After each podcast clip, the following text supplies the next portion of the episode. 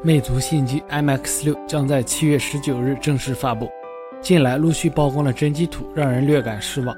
基本延续了 Pro 6的外观设计，背面设计如出一辙。疑似内部邮件显示，魅族老板对于 MX6 的外观设计很是不满。其微博也间接证实了 MX6 与 Pro 6的外观设计。除去外观的话，MX6 在硬件等其他方面应该还是值得期待的，估计价格会在两千元档。印度网站出现了 Moto 新机 Z Play 的身影，定位于中端产品，但配置高于 Moto G4。Moto Z Play 将搭载5.5英寸屏幕，其型号之前显示是 XT1635。Geekbench 数据库的跑分配置显示，Z Play 将搭载骁龙625处理器，3GB 内存，运行安卓6.0.1系统。至于售价，估计会在两千元左右，竞争对手有可能锁定三星 C7。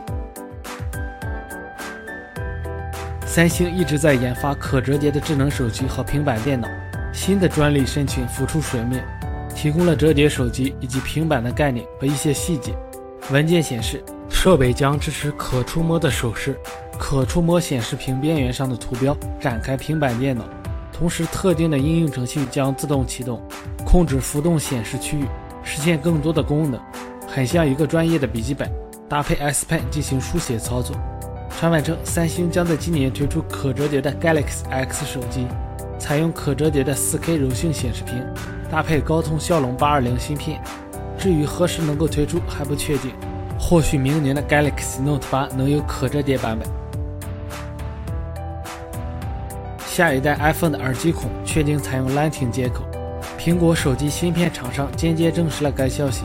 未来或许只能用转接头实现传统耳机的使用。